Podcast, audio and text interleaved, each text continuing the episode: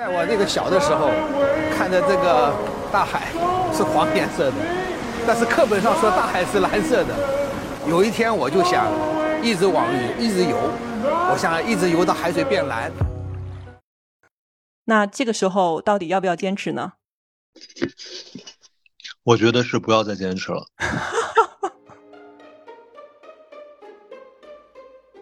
嗨，Hello。观众朋友们好，我们是玻璃玻璃，我是女主播影子，我是不男不女的男主播博文。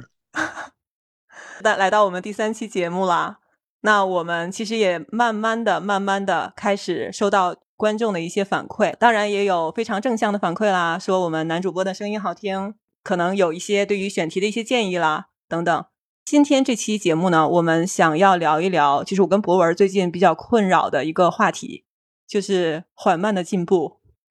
就好多时候我们都觉得，哎呀，这件有一件事情，好像都已经付出了很大的努力，然后付出了很大的精力，但是真的是看不到很明显的进步。那这个时候到底要不要坚持呢？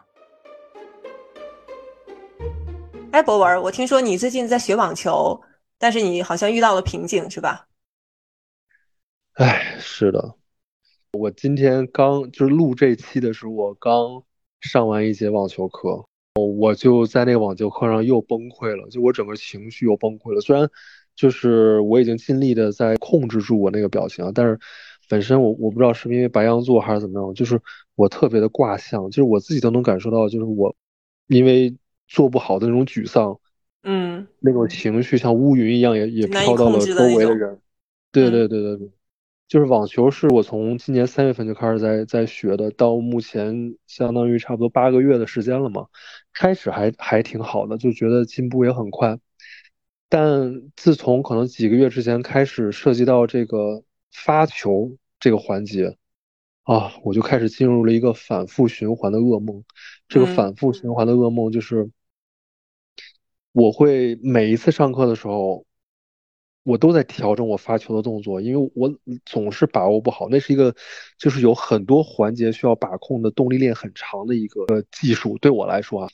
于是就是我每节课上课，我好像都在反复体会和反复调整我的动作，然后就打不好嘛，打不好就心里就很很很慌，很有挫败感。我就会在下一节课之前，我就会在小红书上看各种那种就是教你怎么发球的教程。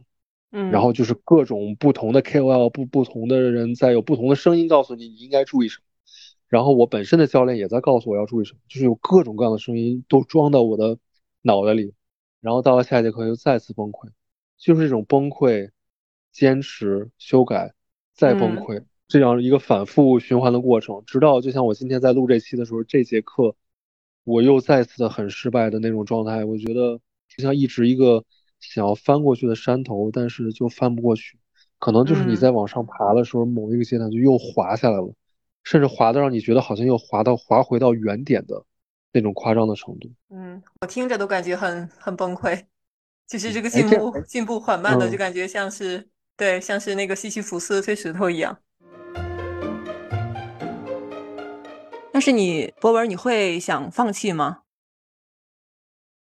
我没有想过放弃，但是我觉得我确实有一次啊，就我唯一有一次是我打完了之后，我一下就把那拍子摔出去了，我真的就把那拍子摔出去，然后就就是让那场面有点尴尬，就是让那个教练教练还在吗？教练也在，天呐，教练也在，然后我的那个跟我打那个球也在，我就真的就把它摔摔去之后，我觉得哇好爽，但是又会觉得我有一点失态，就是有点不仅是失态，我就觉得就其实你也不能说不太专业，或者我觉得。你就把那个你自己撒气儿那种情绪，其实也会感染到、影响到别人。我觉得别人是没有这个义务去接收你这些信息的。对，那这个背后是为什么？其实就是那一刻你没有打好，那个那会有极大的一种直接的沮丧和那种愤怒，对于自己愤怒的那种那种冲击力嘛。是对。那那其实回到你的问题，可能放弃也是一种念头，对吧？摔拍子也是一种念头，都是那种负面的情绪。但我倒没想，我没有想。想过放弃，就是我，我其实是一个很容易在各种事情上放弃的人。我是一个，就是有点三板斧，就是这三板过不去，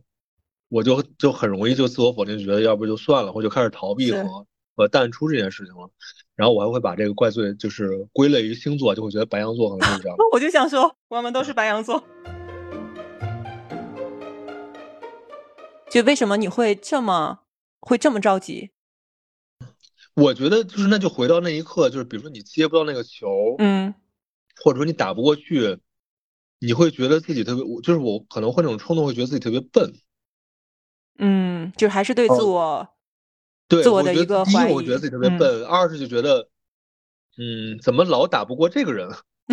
就会让我觉得被压制和，然后又反过来又觉得自己很笨，对，就会会有那种自我的那个那个鞭笞的那个那个感觉。是是，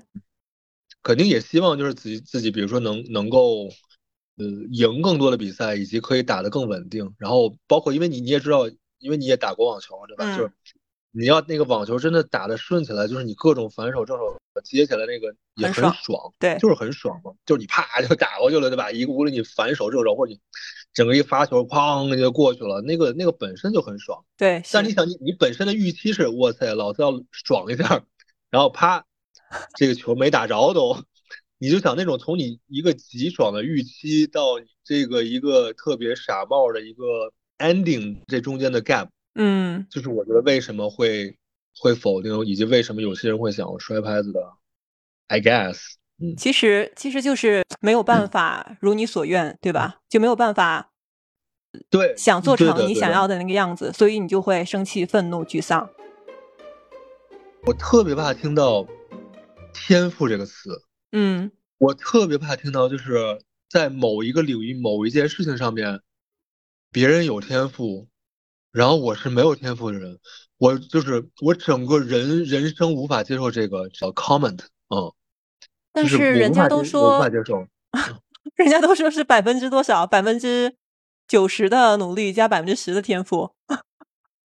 其实天赋天赋这个东西有那么重要吗？对对对对对对对对，是的是的，但是就我就我会觉得不行。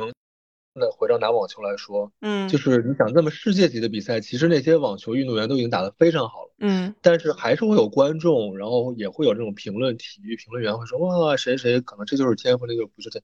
我就会觉得好像没有天赋，就像有一个原罪一样的，嗯，盖了一个戳，就是没有天赋就意味着你再怎么努力，你都是一个特别降气的人，你都是一个就不会站在那个高位的人了，嗯，但你这个是不是又是一种执念呢？我也有这种，因为我我还有个我有个弟弟，我弟弟很聪明，但是我就没有那么聪明。对，很多时候从小到大，其实呃，我爸妈呀，我周围的亲人就会说，你看，就弟弟就真的真的很聪明，是个神童，但是姐姐好像就差一点。所以那个时候我也在想，好像我弟弟真的很有天赋，但是呢，我我能不能用努力去填平？但是我我发现，哎，即使我再怎么努力，其实这一点外界的这个。对我们的这个评价是不会改变的，即使我之后学习可能一直保持领先啊，但是这一点就真的是难很难以改变的一个外界的认知，然后也是我自己觉得从小到大就是很真的也是一种原罪，觉得哎，好像这一点很难改变，即使我付出 再多的努力也改变不了的。是的，是的，我觉得这也是为什么，就刚才你在说，有一种说法就是可能百分之十的天赋加上百分之九十的努力，或者百分之一的天赋加。九十九的努力，不啦不啦不啦之类的东西，我没有去接话。是我觉得后来，就像你举的这个例子一样，弟弟聪明，然后说你可能不聪明也好，或者怎么样，然后你需要通过努力去证明。我觉得那其实就是我们通过努力去填补，去通过努力去补偿，突通过努力去证明，就其实我们还是活在那个与天赋相对的那一条单一的轨道上面而已。就是相当于天赋与努力就是一个一个轴，轴的这边是天赋，轴的那边是努力，然后你再通过努力去，就好像天赋也在也在奔着一个一个一个终点，然后努力也在奔这个终点，但这条终点是一个既定的轨道，它就是由天赋和努力这个单一的二元来定义的。有的时候我就会给朋友看这个跳舞的视频，然后包括我可能跟朋友一起跳的视频，朋友就会半开玩笑半认说：“哎，你看人家好像。”有天赋啊，你就没有这个什么什么？我我心里我心里可能一方面觉得，就我是一我一我一方面觉得啊，就是放屁，你懂个屁呀，你懂个屁。对呀，也很奇怪，为什么你会说我没有天赋？慢慢的，我觉得就是可能随着随着我们当然年龄也在增大了，但是阅历也在增加，我们可能就会认识到，嗯，虽然没有办法改变，但是呢。我觉得周围人对天赋的这个界定也是很令人怀疑的。就是他说有没有天赋这个事情，我可能我们也会有一个 question mark。嗯，对。你说我没有天赋，我就没有天赋吗？你又不是上帝，你不是创造我的人。其实我潜水的时候学习都很痛苦，很缓慢。我当时几度都想放弃。对，因为那时候你学潜水的时候，首先我对水是有恐惧的嘛。我本来就就对学游泳的时候都，因为小时候可能因为小时候经历被水淹过，所以我学游泳，然后甚至学潜水，在水下要待几分钟的时候，我多次都都感觉心里恐惧到要浮到那个水面，然后教练说你再浮上来的话，我就 fail 你。那我就逼着自己一定要在水下 要待要待那么久的时候，我都没有。那个时候真的是就感觉，哎呀，心里好怕呀，就怕我下去以后我再也上不来了。每次当时学学 O W 和 A O W 的时候，那时候都你学这两个证书的时候，大概会有可能有十来次的下潜的经验。那我每次下去的时候，我都抱着真的是必死的决心，我觉得我可能不会 上来了。但是那个进步的速度，就是比如说，相比于你同样一起学的那些其他的学员而言，是相对比较慢的，是吗？但是你还是坚持下来。对，我不算有天赋。对，因为同组的有一个男生就真的很有天赋，他前几次在下面就非常自如了。而我呢，就是 O W 的时候，在倒数两三次的时候，我还会浮上水面哦，在十几米一下就飘上去了。对，其实那个还蛮危险的。就因为中性，对，因为中性浮力这个东西，真的真的是一个天赋，在水下的中性浮力，对，你要控制在一个水平线，然后不能上下很快的浮动，因为对你的身体不好。是，嗯，你对这个事儿比较热爱，所以你就对，所以我能坚持。我觉得可以练习，通过练习可以解决，那我就坚持，因为我太热爱水下的世界了，我太想去看水下的珊瑚啊、鱼群啊，然后什么鲨鱼啊，所以这些这些就不会成为我。觉得它难以忍受的一个一个缓慢的进步。那呃，我明白，就是你说热爱的这个这个点了。嗯。但是你在潜水的时候，比如说你刚才描述了很多，你反复的其实也在试错，或者说一些所谓的那种失败的经历，对吧？那它会一定程度上也会让你陷入到沮丧的情绪里吗？会呀，有时候也会的。对，这次下潜怎么又感觉？因为每次其实你的气瓶儿的气量是有限的嘛。你在水下，如果是靠调调整你的呼吸的话，你可以在水下待的时间更长。尤其是当我有前半和前导的时候，我的前半就会因为我耗气太多，比方说啊，他本来能在水下待五十分钟，因为我的 氧气耗的太快了，他只能待三十分钟。那这个事情就又对又会刺激我，因为我给别人造成了。不方便然后，这个事情就就也会困扰我。好像确实是有一些，就是潜水有这个前半，对吧？就是这种角色，然后又出现在你的那个缓慢的进步的这种节奏里面的时候，就它会变成一个刺激你的一个 trigger。对，我觉得我反而不是因为跟他要竞争，我是真的觉得我如果水平太差的话，对我会连累对方，因为我的缓慢的进步导致对方也不能很快的进步。对我好像是真的是有这种，然后就可能会自我压力会比较大吧。就都是会有一些你与同伴一起，在这个学习进步的过程中，然后牵扯到其他方的时候，对于其他方的这种影响或者给予你的反馈，就会刺激到你自己，会产生这种自我否定的情况。特别是回到我们说的，就是出现这种缓慢的进步这样的现象的时候，是的，是的，我觉得我特别怕给别人带去不方便，然后也特别容易自我攻击，就会觉得这个事情因为我没有做好，然后导致对方本来他应该可以更好的，但是因为我，嗯嗯，对，就这样，然后可能我就会很容易放弃。对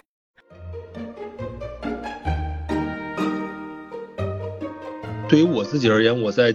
在慢慢的学会，在慢慢的改进的是不去执拗于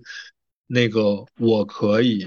向自己和向他人证明我可以的那个那个命题里面，就是完全沉浸在里面，这是第一。因为沉浸在里面，我就会陷入天赋与努力那个唯一的轴里面，这是一方面。另一方面，我也是因为就是我最近那个特别狂爱韩炳哲嘛，然后他有很多这种书，其实都在讲的是一个他者的道理。嗯，然后就回到这些我们所谓的缓慢的进步，其实无论是他者的道路是什么？他者的这个道理，就是比如说我举个例子，像我无论现在学习的这个网球也好，还是说舞蹈也好，就它不是一个我们为所欲为的世界，就是一个让你为所欲为的世界，其实就是一个他者消失的世界，是一个就是自我自我凸显的世界。对，是一个自我凸显，一个完全一个完全肯定性的世界，一个。一个由着你的性子来的世界，比如说，它是一个可以二倍速、三倍速快进的世界。嗯，它是一个你可以允许快递小哥，你会要求快递小哥在十分钟、二十分钟就把把你想要的外卖送到你的手边的这样的一个世界。对，是一个你想怎么样就怎么样的世界。我们其实现在的科技和商业的发展，可能甚至商业的成功，其实都依赖于它要满足你这种肯定性的趋势，它要让你。它要给你制造一个能够为所欲为的世界，对，但它要抢占你的，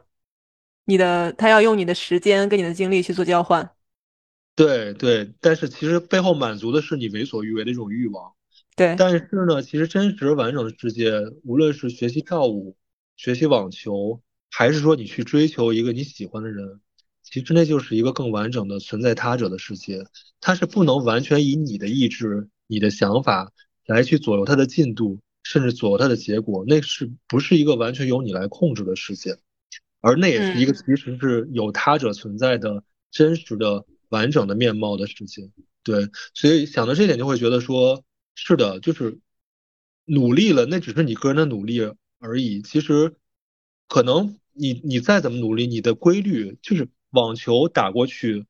是要有规律的，你的动力链在那条规律的河里面，你自然就打得过去。球你自然就接得到，你自然就发得过去。你不在那条规律的河里面，就打不过去，接不到，就是这么一个简单的事情。它不是说有你想要怎么一些努力的自我感动也好，或者怎么也好，就可以把这件事情实现的。其实就是要转换一个视角。是的。我觉得就是缓慢的进步，首先我肯定是可以接受的。但是它是它的前提，就是这件事情真的是我很热爱的，和我嗯真的是定心想要做的事情。对，因为缓慢的进步这个对人的考验，真的是还蛮蛮大的，它会一次又一次的伴随着沮丧，然后自我怀疑，你要付出你的时间跟精力，你可能才会有那么一点点的进步。所以我会对我真正热爱的事情，我觉得我可以坚持。比方说像潜水啊，比方说像我们做播客，嗯，我们也是缓慢的进步，大概每一期只有那么一两个订阅的新听众。对，所以所以这个事情我觉得还是辩证看吧。那我们就是说回来，就是缓慢的进步其实也是进步嘛，对吧？有很多时候可能我们在生活里面觉得是在原点一直在转圈圈。但其实它是一个螺螺旋上升的一个状态，可能你回过头来看的话，它也不是真的在原点一直在兜兜转转。所以缓慢的进步，其实我们往往是也需要看到，在五年以后或者十年以后，会不会它会让你看到一个更大的世界，或者是让你看到一个更大的一个一个局面吧。就比方说，像做个播客的这个事情，我们可能现在慢慢的每一期在做，然后再慢慢的积累。刚开始肯定是有进步，就是肯定是有进步。最起码从我们两个聊天的内容、选题，然后从经验上而言，肯定是慢慢累积的一个过程了。那究竟五年、十年以后，那会不会这个真的是我们特别热爱，而且还可以赖以为生的事情？对，嗯，可能对，就会打开另一个世界的大门。其实我同意你说的，就是我们。虽然可能是缓慢的进步，但是如果说这件事情是你真的热爱的话，那么通过坚持，一点一点的往前进，其实我们最终是可以看到一个更广阔的世界，一个更美的世界，或者说是一个你更期待看到的广阔天地。就好像我们最开场的时候，余华大爷说那段话，对吧？我们一直游，一直游，终究可以游到那片蓝色的大海中。是的，我们一起跟余华大爷一起游吧。直到海水变蓝。嗯，可以可以，选好你想去的地方，一直游就好了。是的，祝你看到蓝色的海。也希望收音机前的听众朋友们也能够，嗯，当然你可以选择不坚持了，但是我觉得可能也可以观察一下，对于某些自己某些事情上也处于缓慢进步状态的这种过程中的话，可以从我和银子的一些分享中看看是不是有一些共鸣，或者有一些什么新的想法，也欢迎大家可以在我们的各种平台下面去留言，分享你的想法和感受。嗯，我们也会持续的关注我们的观众的 一些反馈，如果有必要的话，我们会在节目里解答您的疑问或者是一些困惑。好的，谢谢，我们这期节目就到这里啦。好，谢谢，好，谢谢远方的银子，谢谢，慢慢来，一切都会好的，拜拜。好，Polly Polly，拜拜。